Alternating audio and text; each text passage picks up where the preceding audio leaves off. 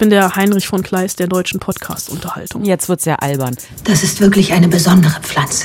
Und was so besonders an ihr? Sie macht Menschen glücklich. Ich weiß, dass wir, glaube ich, nach, nach dieser Hausaufgabe tatsächlich Ja. als geschiedene Leute diese Podcast-Ausgabe beenden. Das glaube ich nicht. Ich glaube schon. It's Fritz. Die Spoil-Susen. Eine Fritz-Seehilfe. Mit Anna Wollner und Celine Güngler. Das Film- und Serienjahr, das fängt langsam an, finde ich. Also, so fühlt Lässt, sich's an. hat einen fulminanten Auftakt und fällt so ein bisschen rapide bergab. Ah, da bin ich aber froh, dass du das auch so siehst. Ich hätte jetzt eigentlich gedacht, du sagst jetzt, was? Auf gar keinen Fall. Ja, ich sagen wir es mal so, die Themen für diese Woche, Ja. da musste ich schon ganz tief in die Trickkiste greifen. Die Trickkiste gleich. Sind wir schon wieder beim Zaubern? Nein. nee, gezaubert wird heute nicht. Na, ich bin mal gespannt, was du jetzt so im Gepäck hast. Sie haben vergessen, den Blinker zu setzen. Oh, mein Fehler. Ich muss Sie bitten, aus dem Fahrzeug auszusteigen. Darf ich fragen, wieso, Officer? Nein, dürfen Sie nicht. Hände auf den Kopf und runter auf den Boden. Sofort. Ist das Ihr Ernst? Runter auf den Boden! Wieso nehmen Sie ihn fest? Zurück in den Wagen! Ich bin Anwältin. Ruhig, ich hole jetzt mein Handy aus der Tasche. Oha. Es ist wirklich nie, niemals nie eine gute Idee, während einer Polizeikontrolle in den USA in seine Jackentasche zu greifen. Nee, vor allem nicht, wenn man Afroamerikaner ist. Vor allem dann nicht. Äh, Queen and Slim ähm, haben hier mal so richtig die Arschkarte gezogen, so heißt auch der Film. Und äh, da gibt's jetzt, genau, das ist so eine Bonnie- und Clyde-Geschichte eigentlich, oder? Es ist eigentlich genau die afroamerikanische Version von Bonnie und Clyde. Äh, Ich möchte trotzdem viel, ein bisschen mehr über diesen Film sagen, der für mich noch so wirklich das Highlight in dieser Woche ist und wirklich sehr, sehr positiv heraussticht. Ähm, Ausgangssituation ist so ein bisschen ja ein Tinder-Date aus der Hölle. Queen and Slim haben sich über Tinder kennengelernt, äh, also haben beide, na, oh Gott, wo swipet man dahin? Nach rechts geswiped, sind in so einem sind in so einem ähm, äh, typischen amerikanischen Diner ähm, zum Kaffee beziehungsweise zum Burgeressen verabredet und das Gespräch kommt nicht so richtig in die Gänge. Irgendwann fahren sie nach Hause, beziehungsweise er fährt sie nach Hause und es geht noch darum, was sie jetzt heute noch so machen und sie sagt so relativ schnell, du glaubst jetzt nicht, dass du noch mit zu mir nach oben kommst und just in dem Augenblick ähm, werden sie von der Polizei angehalten, weil er kurz Schlangenlinien gefahren ist, beziehungsweise nicht geblinkt hat. Also wirklich so eine totale Lappalie. Sie werden angehalten äh, und der Officer, total nervös, ähm, holt ihn aus dem Wagen. Ein weißer Officer. Ein weißer Officer, ähm, das spielt irgendwo in den Südstaaten, beziehungsweise nördlich der Südstaaten. Ich glaube, das geht in Ohio los, aber da möchte ich jetzt meine Hand nicht für ins Feuer legen. Und diese ganz normale Verkehrskontrolle läuft total aus dem Ruder, weil der Polizist irgendwann ausrastet. Sie ist Anwältin, steigt dann auch aus und will ihr Handy aus der Tasche äh, holen und das Ganze filmen und wird von ihm angeschossen, beziehungsweise es ist nur ein Streifschuss. Aber trotzdem, sie hat eine weiße Jeans an, die halt erstmal ein bisschen blutig ist. Und er, ähm, also äh, Slim, schlägt dann dem Polizisten die Waffe aus der Hand. Es gibt eine Rangelei, es fällt ein Schuss und der Polizist ist tot und die beiden fahren los. Das Ganze wurde von einer Dashcam gefilmt. Also Poli der Polizist hatte vorne im Wagen eine Kamera und die beiden wissen nicht so richtig, was sie machen wollen und fliehen. Und ähm, der Film, also das passiert alles in den ersten 15 Minuten. Ähm, man weiß auch eigentlich, was passiert.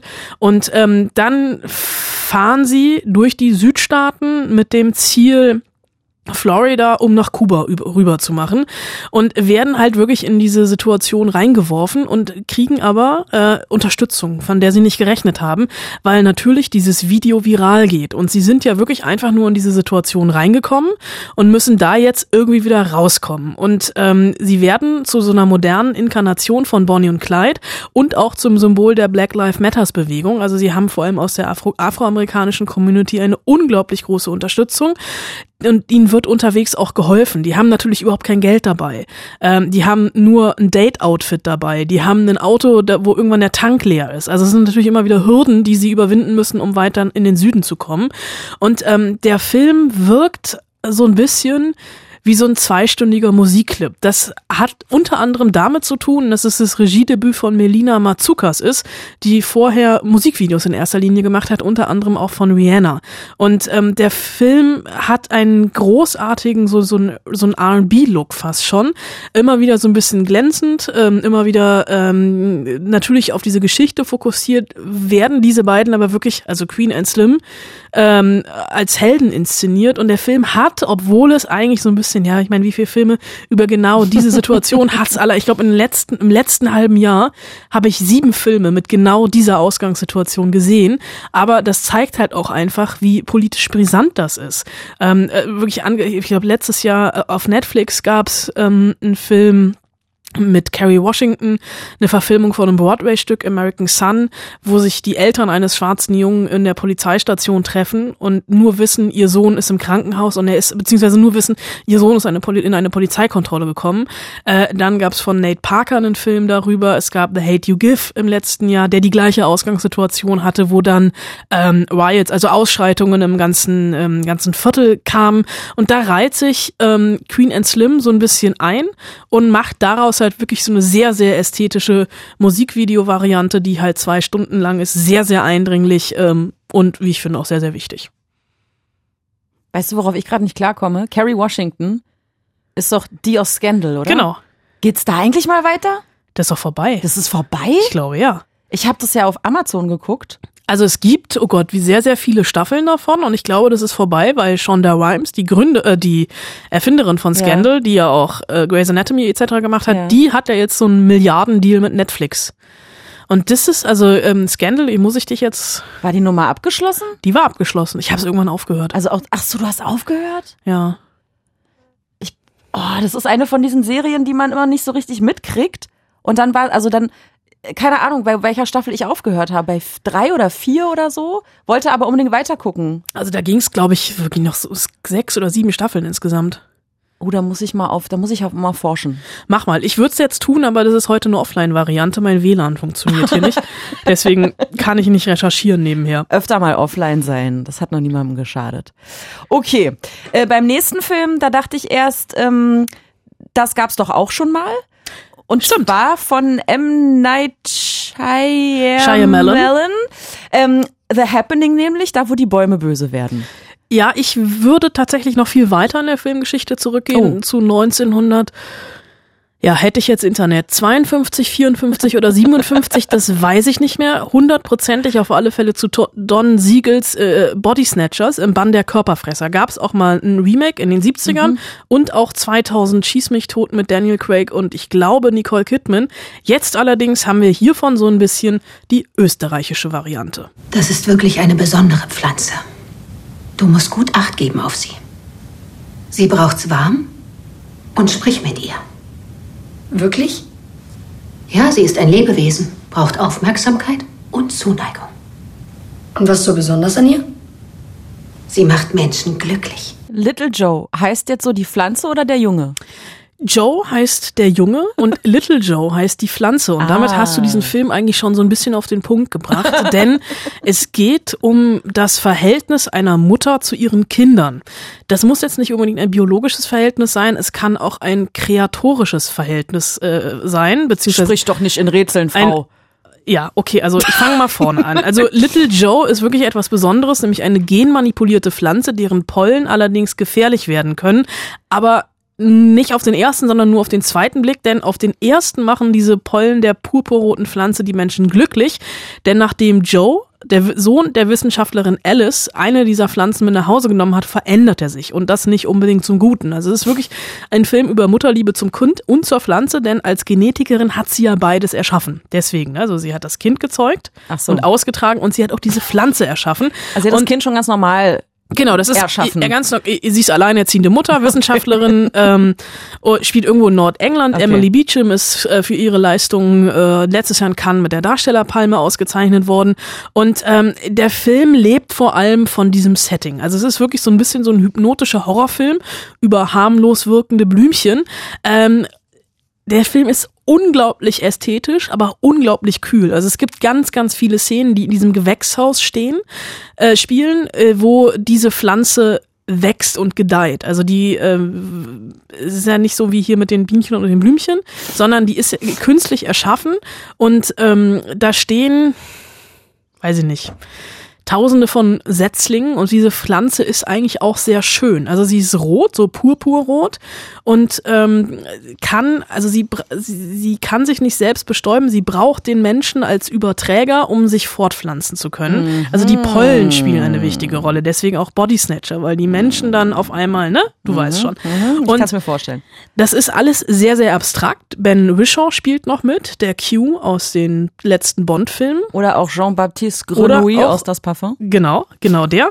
Und äh, das ist alles sehr, sehr stilisiert und hat dann auch noch, also ähm, die Regisseurin Jessica Hausner spielt ganz, ganz viel mit den Farbkontrasten, weil äh, Alice, die Wissenschaftlerin, immer äh, sehr ähm, farbintensiv angezogen ist und auch ihre Wohnung, also die hat dann irgendwie blaue Tapeten in der Wohnung etc. Und es hat aber alles so eine ganz krasse Stringenz und für mich ähm, erstickt der Film so ein bisschen an seiner eigenen Metapher. Also es ist mir halt so ein bisschen too much. Also ja, wir haben halt diese Körperfresser-Metapher und die ist in den 50er Jahren bei Don Siegel war das halt ein Kommentar oder eine Kritik auf die McCarthy-Ära. Was? Okay, ich überlege gerade, wie schaffe, wie, also auf die, ähm, auf die ähm, Zeit, in der Kommunisten gejagt worden sind in Amerika, vor allem auch Künstler. Ich weiß nicht, ob du, ob du ähm, Trumbo gesehen hast mit Nein. Brian Cranston, Film über einen Drehbuchautor aus der nicht. Zeit, Nein. unter anderem. Ähm, und hier ist es so ein bisschen die Kritik an der neoliberalen Selbstoptimierung von uns, Mhm. die diese Metapher trägt. Aber der Film, der sieht halt toll aus, aber für mich hat sich, ich habe diesen Film nicht gefühlt. Jetzt komme ich und sag Atifati. In diesem Fall würde ich sagen, dieser Stempel passt. Okay, dann lass uns doch mal zum Geballer kommen. Ja, das haben wir. Was ist Treadstone? Das ist streng vertraulich. Sie sehen Leute, ich sehe Assets. Ein sowjetisch kontrolliertes Programm wurde geschaffen, um menschliche Waffen zu kreieren. Aber weswegen? Damit Menschen Dinge tun, die sie normalerweise nie tun würden. Ist allen klar, was Assets sind? Ich weiß es gerade nicht. Anna? Ähm, ich überlege gerade, wie man Assets am besten übersetzt in dem Fall. Ähm, äh, Ziele, beziehungsweise, ja, gute Frage. Also Personenziele. Ja, also äh, hat bei dir bei dem Begriff Treadstone irgendwas Klick gemacht? Nein. Gut. Ist nicht weiter schlimm oder beziehungsweise schon. Also weil dann, nein, dann kannst du diese Serie wirklich einfach getrost weglassen. Treadstone ähm, ist eine Serie, die bei uns jetzt bei Amazon Prime läuft und die sehr, sehr, sehr damit hausieren geht, dass es quasi die Serie zum Jason Bourne-Film ist. Also Jason Bourne, ne, hier Matt Damon. Aber von Born gab es doch auch schon eine Serie. Genau, Ja. eine Filmserie. Für mich ist das alles das Gleiche. Okay, der neue Kram. Was ist denn jetzt Treadstone? Also Treadstone ist ähm, der Name der Operation, in dem auch Jason Bourne drin war. Ja. Also Schläfer oder Assets, die irgendwo auf der Welt gesetzt werden, aufwachen und nicht mehr so richtig wissen, wer sie sind Aha. und dann aber eine Mission erfüllen. Und diese Serie ähm, brüstet sich damit, Teil oder die Vorgeschichte oder was auch immer von der Operation zu sein, in der Jason Bourne auch mit dabei ist. äh, und es sind halt Wie wirklich gestikuliert, das solltet ihr mal sehen. ja, ich versuche das irgendwie logisch zu erzählen, aber es ist halt an dieser Serie ist halt relativ viel, relativ wenig logisch. Es geht halt um Schläferagenten weltweit, die dann irgendwann aufwachen, um ihre tödlichen Missionen auszuführen und die Welt nicht mehr verstehen. Und ich habe die Welt nach dieser Serie auch nicht mehr richtig verstanden, beziehungsweise ich habe diese Serie nicht richtig verstanden, weil sie in erster Linie dazu da ist, sinnlose Action-Szenen aneinander zu reihen auf verschiedenen Handlungsebenen. Also irgendwann mal in den 70ern, wo eine russische Spionin von einem, ich nehme mal an, es ist der MI6 oder auch, nee, eher wird der, wird der CIA sein, die aber irgendwie, ich glaube, es war Berlin oder ach, es ist auch egal, in irgendeiner Stadt. Und diese Agentin hat dann irgendwie 30 Jahre lang irgendeinen atomaren Sprengkopf irgendwo in Sibirien bewacht und merkt dann, dass sie vergessen worden ist. Und dann gibt's aber auch noch irgendwie eine Verfolgungsjagd in, ähm, in Nordkorea. Dann gibt's irgendwann eine Journalistin, die auf einmal angesprochen wird von einem Agenten und dann auf einmal auch Agent ist. Du merkst schon, das Ganze unterlegt mit sehr, sehr vielen Action-Szenen und sehr, sehr viel Bum, Bam, Wusch. Ähm, und Emilia Schüle spielt auch in einem Handlungsstrang auch mit, Toll. falls das irgendwie was helfen kann. Aber es ist also so Agentenserien, also gute Agentenserien der letzten Jahre. Homeland natürlich, äh, meilenweit von entfernt. Ich würde ja auch noch so weit gehen und sagen, Berlin Station war wesentlich besser. Ähm, die auch in Berlin spielt und Treadstone hier jetzt wirklich, also wenn man hunderttausendmal äh, die Bourne-Filme geguckt hat und mal was Neues braucht, dann könnte man vielleicht Treadstone gucken, aber an, ansonsten sage ich, einfach nicht nur Intro überspringen, sondern alles überspringen. ich würde ja, ich würde ja sogar behaupten, nach 24 braucht es eigentlich gar nicht mehr so eine Serien. Weil 24 ist doch nicht mehr zu toppen. Ja, aber 24 hat man auch irgendwann durchgesehen und dann wird's langweilig und dann, also Homeland geht jetzt in die letzte Staffel und ich glaube, die werde ich auch nochmal gucken. Ja? Ich bin ein bisschen in Claire Danes verliebt. Ja, das verstehe ich. Hey, und in der, in der Homeland-Staffel, die in Berlin gedreht wurde, hat Alexander Fehling mitgespielt. Und das war die letzte, die ich geguckt habe. Okay, das erklärt einiges. Weil, also, naja, ich habe dann, glaube ich, noch die äh, erste Folge der danach folgenden Staffel geguckt und dachte, also nee, also ohne den, ich habe seinen Namen vergessen, ohne den Schläfer quasi macht's halt irgendwie auch alles keinen Sinn mehr. Brody. Brody. Und Alexander Fehling war halt was fürs Auge. Naja, okay. Ähm, klingt jetzt auf jeden Fall nicht wie die Serie, die ich unbedingt gesehen haben muss. Also ich liebe, ich liebe ja so eine Anti-Tipps, Anna. Das, das hilft mir einfach in diesem Serienwust. Dafür, dafür bin ich da. Okay, also von Quietschi-Quatschi ausgedachten Serieninhalt wechseln wir jetzt mal in die Realität oder sowas ähnliches. ähm, der RBB. Es gibt was Neues von RBB. Es gibt was Neues von RBB her. Achtung. Wir sind vier Experten aus vier ganz unterschiedlichen Bereichen. Ich bin Christian Fritzenwanker, Hair- und Make-up-Artist. Ich bin Chris Glass. Ich bin ein Interior-Stylist. Mein Name ist Sven Rebel und ich arbeite als integraler Coach. Ich bin Fabian Hart und bin Modejournalist. Der Faktor, dass wir alle vier auch noch schwul sind, ist sozusagen das Sahnehäubchen obendrauf. Aber immerhin, ähm, das erklärt äh, meine, meine Eingangsfrage eigentlich. Ähm, also, das Ding heißt RBB Queer for You. Und ähm, meine Eingangsfrage wäre gewesen, dass ich dieses Konzept etwas merkwürdig finde. Also Menschen, die mit ihrem Leben unzufrieden sind, holen sich Rat bei vier schwulen Männern. Diese Männer sind aber nicht in erster Linie schwul, sondern sie sind tatsächlich Experten Jawohl. für etwas. Okay. Und dieses Nachfragen Gott sei Dank. sagt mir, dass du wenig Netflix guckt, guckst Ja. und die Serie Queer for You nicht kennst. Ja. Eine äh, Queer for Queer Eye nicht kennst. Nein, Eine ja. amerikanische Serie, die exakt das gleiche Konzept hat. Okay. Und so ein bisschen, also ich habe Queer, for- äh, ich habe Queer Eye, ich habe mal in ein paar Folgen reingeguckt. Ich weiß, diese Serie hat eine sehr, sehr große Fangemeinde. Ich habe dafür im vergangenen Jahr Marie Kondo geguckt und danach Oh, bei nee. mir aufgeräumt. Och nee, hast du nicht, wirklich. Muss, ich musste es aus beruflichen Gründen gucken und habe danach wirklich kurz aufgeräumt, aber auch nur fünf Minuten lang. Aber also ähm, RBB Queer for You ist quasi Queer Eye auf Berlinerisch. Es sind drei Folgen, die auch alle schon in der Mediathek sind und die aber jetzt peu à peu im RBB Fernsehen zur besten Sendezeit laufen. Wirklich zur besten Sendezeit? Ich glaube ja, um 20.15 Uhr. Wow. Ich glaube, es wird auch den normalen RBB-Zuschauer ein bisschen verschrecken. Man hat aber tatsächlich die Protagonisten so ein bisschen, oh Gott, wie sage ich das jetzt, ohne dass es böse klingt, ausgewählt aus der RBB-Fernsehen-Lebenswelt. Positiv umschrieben. Wir Welche haben, Protagonisten? wir haben, äh, es gibt drei Folgen mit drei Protagonisten. Ja. Ähm, die jüngste Protagonistin ist Anfang 30, alleinerziehende Mutter, ähm, komplett alleinerziehend. Der Vater hatte also außer, ich glaube, dem Moment der Zeugung mit dem Kind nichts weiter zu tun. Äh, aus Pankow, die äh, sehr, also die so äh, sich selbst verloren hat über die Rolle als Mutter.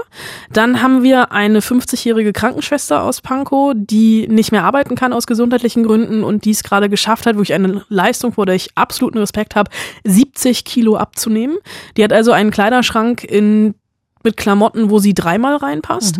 Und wir haben eine Familie aus Friedrichshain, äh, äh, Eltern und zwei Kinder, die auch über ihre pubertierenden Kinder vergessen haben, dass sie ja noch ein Paar sind. Und äh, da werden jetzt diese vier Experten reingeschickt, diese eben vier queeren Männer, die helfen äh, beim Styling, beim Renovieren, beim Neudesign der Wohnung und am Ende auch immer noch Lebenstipps geben. Die Folgen sind ich glaube, 45 Minuten lang, zwischen 40 und 45 Minuten und haben eigentlich alle das gleiche Muster. Ne? Die lernen sich erstmal kennen, dann unterhalten die sich so ein bisschen, dann le- lernen, hören wir über das Schicksal der jeweiligen Protagonistin oder Familie. Dann ähm, räumen die einmal auf, also gehen den Kleiderschrank durch, versuchen so den Style zu finden. Und um das jetzt mal, also bei dieser alleinerziehenden Mutter aus Pankow, die ist total sympathisch. Äh, man schließt die auch alle sehr, sehr schnell ins Herz. Ich fand die Krankenschwester fast noch einen Ticken sympathischer. Und die machen halt wirklich eine komplette Umwandlung durch. Also die alleinerziehende Mutter aus Pankow sah hinterher aus wie ein Hipster aus Mitte. Muss man auch sich fragen, ob das wirklich gewollt ist, Will beziehungsweise das? will man das? Und die Wohnungen, und das fand ich aber tatsächlich, ähm, dadurch, dass es nicht eine Person ist, die alles macht, Mhm. sondern die sich wirklich aufgeteilt haben und denen halt auch wirklich Lebenstipps mit auf den Weg geben. Äh, früher gab es, ich habe vergessen, wie das heißt, diese, äh, diese, diese ähm, mit Ti- Tine Wittler. Tine Wittler. Tine Wittler macht also hinterher, dass alles aussieht wie eine Mischung aus äh, Möbel Höffner und Ikea. Ja, genau. Und so sieht es hier eben nicht aus. Also es Okay. sind tatsächlich alles drei Wohnungen geworden, wo ich sofort einziehen würde. Okay. Bis auf den Katzenbaum bei der Krankenschwester, weil ich gegen Katzen allergisch bin. Aber ich glaube auch der ist ein bisschen, hat einen dezenteren Ort bekommen als hinterher. Aber diese Serie hat natürlich, also die bedient natürlich total unseren Voyeurismus. Und ich fand die nicht so hysterisch wie das Original. Also beim Original ist es wirklich, also Amerikaner, ne, die schreien ja die ganze Mhm. Zeit, die kreischen sich die My ganze God, Zeit so an. awesome, Und es ist hier zum Glück nicht so. okay. Also klar sind diese Protagonisten total gecastet, aber das sind halt Berliner. Also ich habe mich denen sehr, sehr nahe gefühlt in irgendeiner Art und Weise. Und es sind drei Folgen, es sind insgesamt sind es knapp, oh, ich kann nicht rechnen, knapp zwei Stunden. Das tut nicht weh, auch mal im RBB Fernsehen einzuschalten. und schön, dass du lachst. Ich weiß, du wirst diese Serie nicht gucken. Ich frage mich halt die ganze Zeit, also aber vielleicht liegt es eben auch daran, dass ich das Original jetzt nicht kenne, weil mich Netflix einfach immer erschlägt und deswegen, äh, also ich suche da halt nie irgendwie, lass mich da berieseln, sondern ich suche gezielt. Ähm, ich verstehe halt nicht so richtig, warum es jetzt vier schwule Männer sein müssen.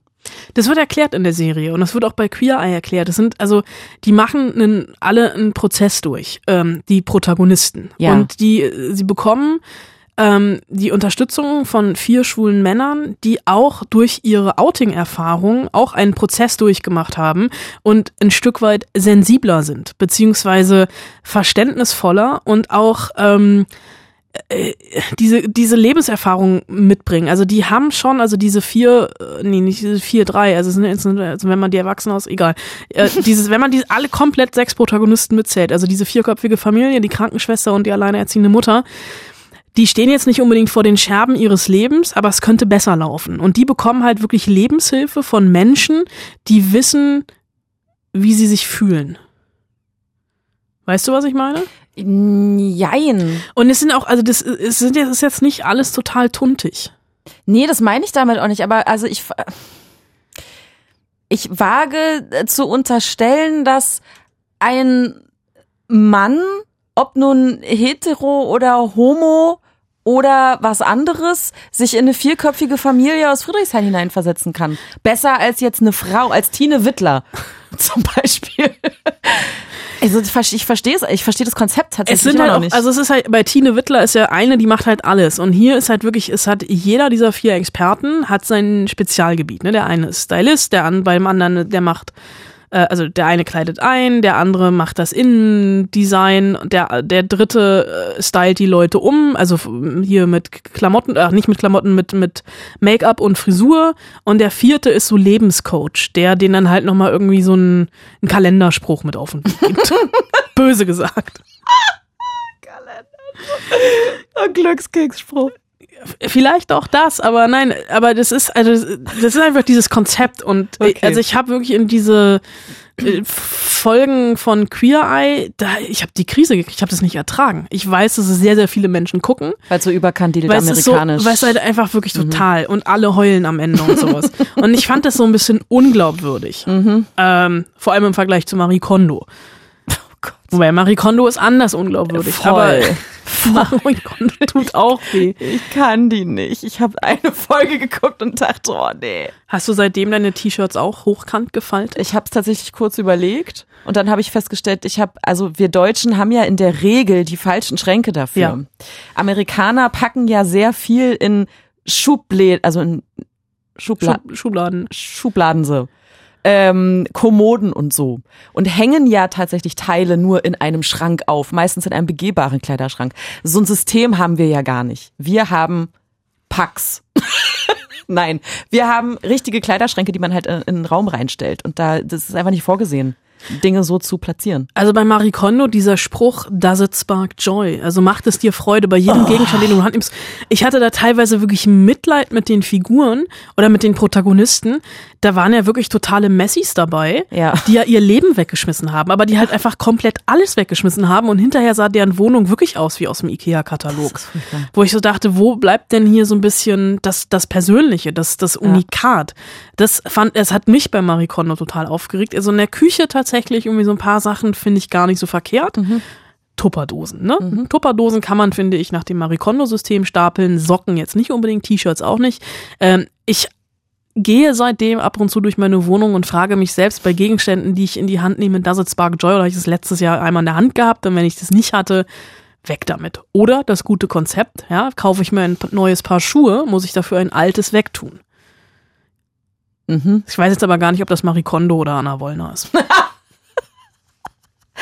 Ja, auf jeden Fall eine ganz, ganz schlimme Serie, diese, diese Marie Kondo. Ich fand es ganz furchtbar. Marie Kondo hat mittlerweile einen Online-Shop, in dem sie Gegenstände verkauft, Das die man ist nicht braucht. So schrecklich. Das ist so schrecklich. Allein, ich krieg allein schon Aggression, wenn ich nur diese, diese, diese Stimme schon so höre. Also diese, diese Art und Weise zu reden einfach. Dieses so sehr ruhige und, hm, und meditative. Ich krieg einfach eine Krise dabei. Aber auch bei anderen Menschen, die so reden. Okay. Haben wir auch ein paar Leute bei Fritz. ähm, apropos Serien, die wir nicht leiden können. Du hattest eine Hausaufgabe.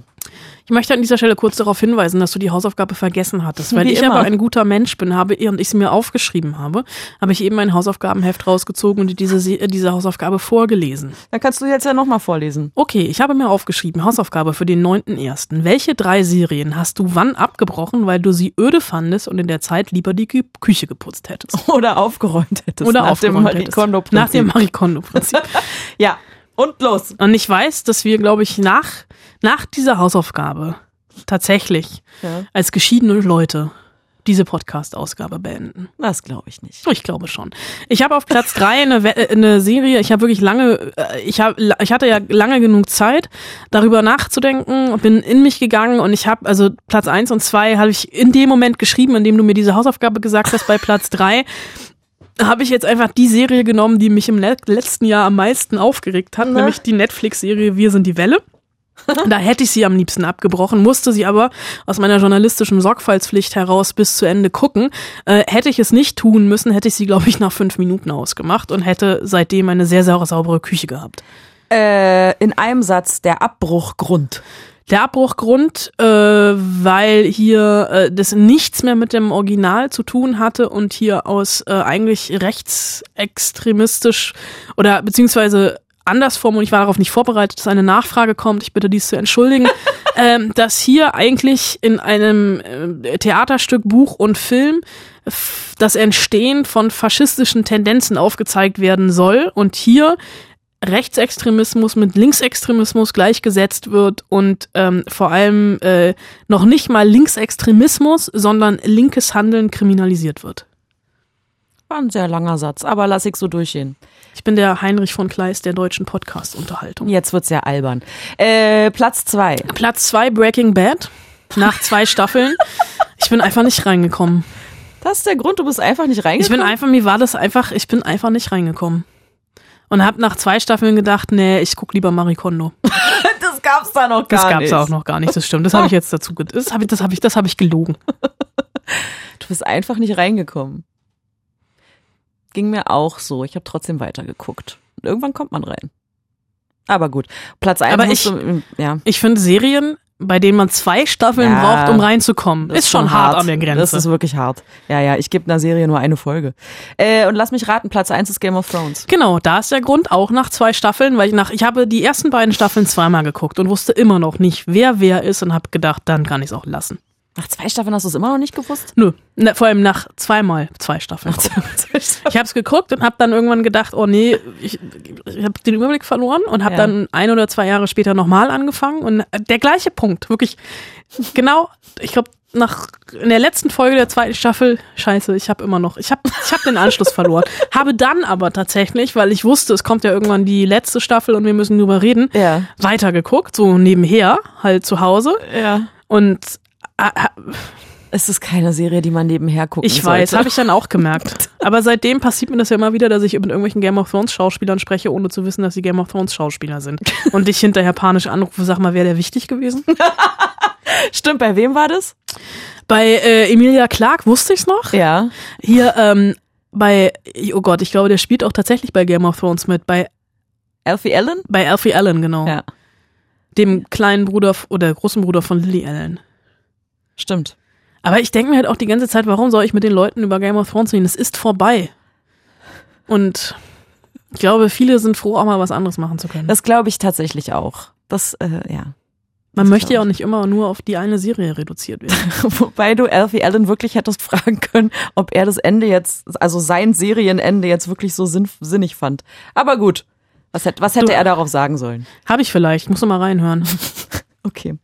Reden wir dann drüber, wenn Jojo Rabbit ins Kino kommt, da spielt er nämlich mit. Wann wird das der Fall sein? Ich glaube in zwei oder drei Wochen. Ich bin offline, äh, irgendwann im Januar. okay, irgendwas wollte ich dich gerade noch fragen. Du wolltest mir die neue Hausaufgabe mit, mitteilen. Ja, das auch gleich. Hast du The Witcher jetzt eigentlich geguckt? Zwei Folgen. Und bist du da reingekommen? Wäre die nächste Serie gewesen. Ah, Ähm, ja. Ich hatte keine Lust mehr. Also ich kann da mit Fantasy-Serien eh nicht so viel anfangen.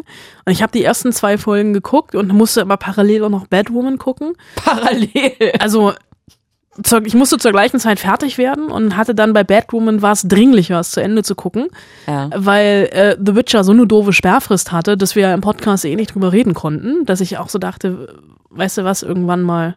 Ich habe aber tatsächlich, ich habe doch im Serienrückblick 2019, glaube ich, äh, offen zugegeben, dass ich Tschernobyl nicht geguckt habe. Mhm. Habe ich nachgeholt über Weihnachten an, Oh, einem, echt? an einem Abend.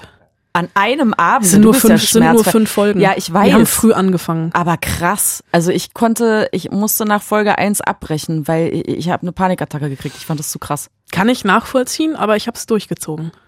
Und habe auch jetzt schon zweimal davon geträumt. Oh Gott. Oh nee. nee, nee, nee. Aber dann kannst du mir auch nicht sagen, worum es in The Witcher eigentlich geht. Ich habe halt dieses Computerspiel nie gespielt. Es ist, sind ja tatsächlich Bücher. Ich habe da mal die Bücher nie gegoogelt. gelesen. Ich dachte auch, es wäre das Computerspiel, aber es basiert tatsächlich auf Büchern. Nee, Computerspiel ist wohl auch ganz weit weg von den Büchern, habe ich. wir haben ja eh noch dieses Jahr zwei Probleme, wenn diese beiden Star Trek-Serien kommen. Und die musst du eigentlich gucken und drüber reden. Ich sag dazu nichts. Discovery 3 Und Picard. und Picard. Picard auch schon im Januar. Und Patrick Stewart kommt nach Berlin, gibt aber keine Interviews. Oh. Deswegen reden wir in der Spoil-Susan-Folge über Babylon Berlin Staffel 3. Habe ich auch geguckt. Also Babylon Berlin, Staffel 1 und 2. Okay, Hausaufgabe für nächste Woche. Ich notiere. Das ist der, das Datum ist egal. Das ist völlig. Podcast. Ja, eben. Die drei besten Antikriegsfilme. Denn nächste Woche erscheint 1917. Ja. Ähm, das ist äh, ein Film, der im Ersten Weltkrieg spielt und der soll, da soll eine Nachricht überbracht werden, quasi einmal mitten durchs Feindesland. Der Trailer sieht unfassbar aus.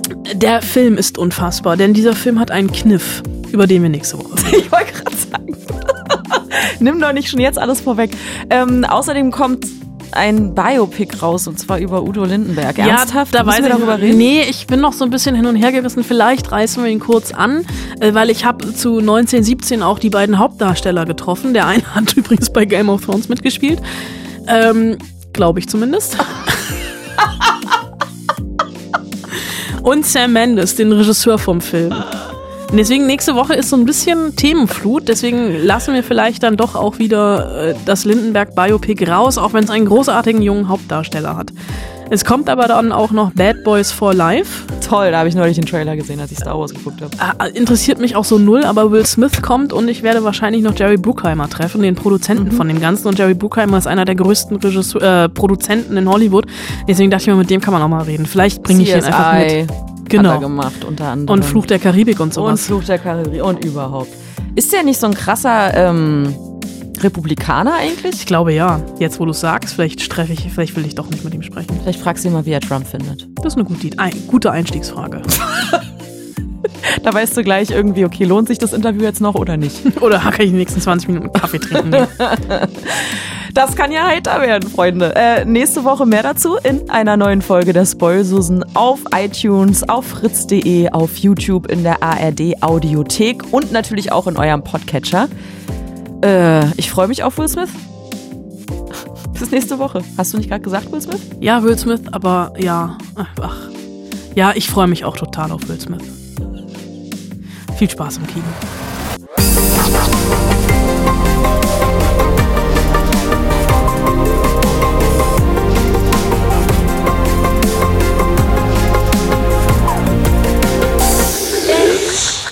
Fritz.